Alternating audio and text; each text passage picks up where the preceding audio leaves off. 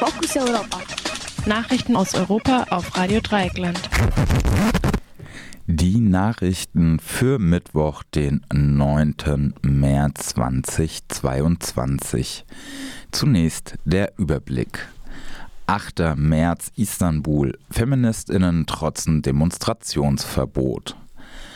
Pro Asyl fordert genderspezifische Asylverfahren. Ukraine. Nur ein Fluchtkorridor konnte wirklich genutzt werden. USA befürchten Vergeltung, wenn polnische Jets von Rammstein in die Ukraine fliegen. Und jährlich sterben 39.000 Frauen aufgrund unprofessioneller Schwangerschaftsabbrüche. Und nun zu den einzelnen Themen. 8. März in Istanbul. Feministinnen trotzen Demonstrationsverbot. Am Abend des 8. März scheiterte der Versuch, eine feministische Nachtdemonstration im Zentrum Istanbul völlig zu verhindern. Um die Frauen nicht auf den zentralen und symbolisch bedeutenden Taksimplatz kommen zu lassen, hatte der Gouverneur kurzerhand ein Demonstrationsverbot für den ganzen Stadtbezirk Beogul, Bioglu zwischen dem Bosporus und dem Goldenen Horn erlassen. Beoglu umfasst etwa 9 Quadratkilometer. Penibel listete die Verfügung des Gouverneurs auf, was in Beoglu am 8. März verboten sein sollte. Als da sind, Zitat, Versammlungen, Märsche, Presseerklärungen, Sitzproteste, das Eröffnen von Ständen, der Aufbau von Zelten, das Verteilen von Bekanntmachung und anderen Tätigkeiten, die gegen die Gesetze verstoßen. Zitat Ende. Eine wichtige U-Bahn-Linie wurde stillgelegt und Demonstrationen verdächtige Frauen wurden bereits auf der anderen Seite des Bosporus festgenommen, als sie an einem Anlegeplatz auf einen Dampfer warteten. Die um den Taximplatz und in Seitengassen aufgestellte Polizei konnte zwar die friedlichen DemonstrantInnen am Vordringen zum Taksim hindern, aber nicht, dass in den Straßen darum eine sehr lebendige Nachtdemonstration mit Transparenten und Redebeiträgen stattfand. Die Demonstrantinnen riefen Parolen wie Morde an Frauen sind politisch und wir schweigen nicht, wir fürchten uns nicht, wir gehorchen nicht.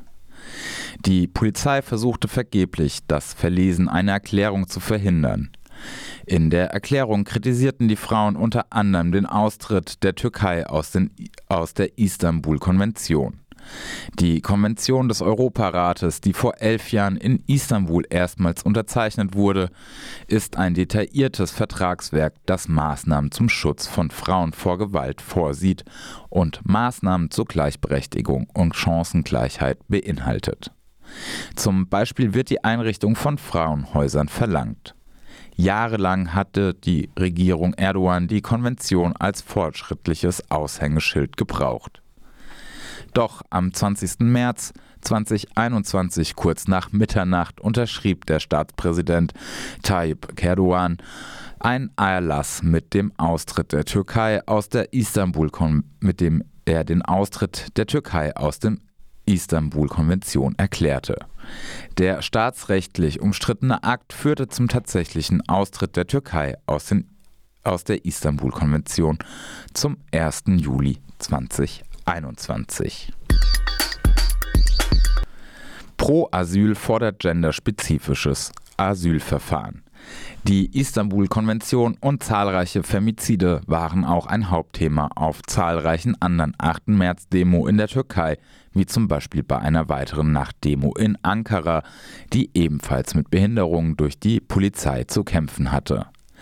Die Menschenrechtsorganisation Pro Asyl fordert die volle Umsetzung der Istanbul-Konvention zum Schutz von Frauen durch deutsche Behörden und erinnert daran, dass von Gewalt betroffene Frauen und Mädchen ein Recht darauf haben, angemessen medizinisch versorgt und untergebracht zu werden, und außerdem sollten sie vor weiterer Gewalt geschützt werden.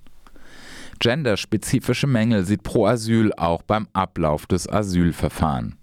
Frauen würden auf die entscheidende Befragung nicht gut vorbereitet und die Befragung selbst seien unsensibel.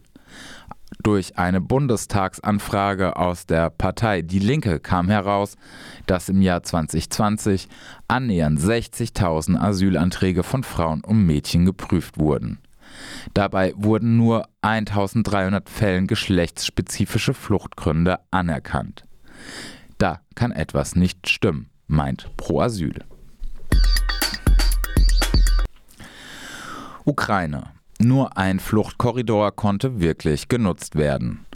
Laut der ukrainischen Politikerin Iriana Vereshchuk, die die Regierung gegenüber dem Parlament vertritt, konnten 5000 UkrainerInnen und 1700 die umkämpfte Großstadt Sumi nahe der russischen Grenze verlassen. Es ist das erste Mal, dass ein zwischen der Ukraine und Russland vereinbarter Fluchtkorridor in größerem Umfang genutzt werden konnte. Der hohe Anteil an ausländischen Studierenden und damit die Aufmerksamkeit vieler Länder mag dabei eine Rolle gespielt haben. Die Evakuierung aus Sumi sollen fortgesetzt werden. Die Stadt war Anfang der Woche erneut unter schwerem Beschuss. Alleine am Montag sind nach Angaben des Gouverneurs 22 Menschen, darunter drei Kinder, in Sumi getötet worden. Dagegen ist ein Fluchtkorridor, auf dem ca. 200.000 Menschen die Hafenstadt Mariupol verlassen wollen, immer wieder gescheitert. Auch Hilfslieferungen kommen in die von russischen Truppen und Donbass-Separatisten belagerte Stadt nicht durch. Seit circa einer Woche gibt es in Mariupol weder Wasser noch Strom und die Lebensmittel sind aufgebraucht. Die Stadt wird immer wieder beschossen. Evakuierungsversuche, die regelmäßig nach schwerem Beschuss abgebrochen werden müssen, zehren zusätzlich an den Nerven der BewohnerInnen von Mariupol. Die Frankfurter Allgemeine zitiert einen nicht namentlich genannten Syrer, der Russland ein, der Russland ein zynisches Spiel mit sogenannten Fluchtkorridoren vorwirft. Ihn erinnert das an die Zerstörung von Aleppo durch die russische und syrische Luftwaffe im Jahr 2016. Sogenannte humanitäre Korridore seien ein zynischer Schachzug der russischen Propaganda. Zitat, willigt man ein, humanitäre Korridore nach einem festgelegten Zeitplan einzurichten, dann führt das zwangsläufig dazu, dass das Ende des Zeitplans den Beginn der systematischen Bombardierung markiert. Dann wird alles und jeden hinter den Linien als Feind betrachtet und die russische Militärmaschine wird mit wahlloser Brutalität entfesselt. Zitat Ende. In der Nacht auf Mittwoch wurden mehrere ukrainische Städte von der russischen Armee beschossen.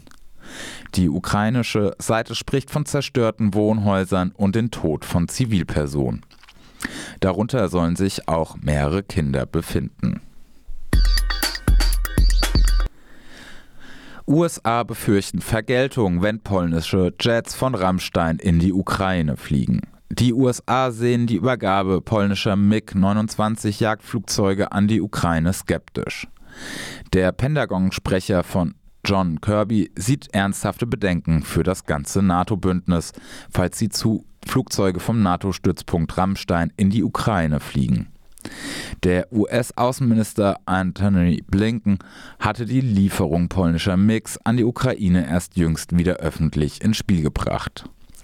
Die Maschinen sollten an ukrainische Piloten übergeben werden. Da die Ukraine ebenfalls MiG-29 aus der sowjetischen Zeit besitzt, sind ihre Piloten mit diesen Maschinen vertraut, während sie westliche Flugzeuge nicht fliegen könnten. Ohne sich mit den USA abzusprechen, hatte die polnische Regierung erklärt, sie sei bereit, alle ihre MiGs kostenlos den USA zu überlassen und nach Rammstein zu fliegen, von wo sie in die Ukraine gebracht werden könnten.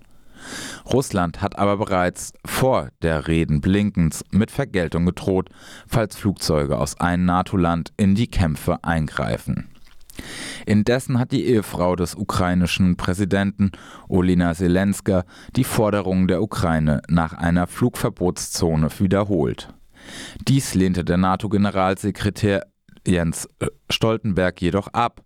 Um eine Flugverbotszone durchzusetzen, müsste die NATO russische Flugzeuge über der Ukraine abschießen.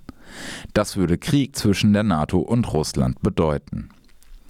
Nach Angaben des britischen Verteidigungsministeriums ist es Russland trotz numerischer Überlegenheit und neuerer Technik bislang nicht gelungen, die Luftherrschaft über der Ukraine zu erlangen.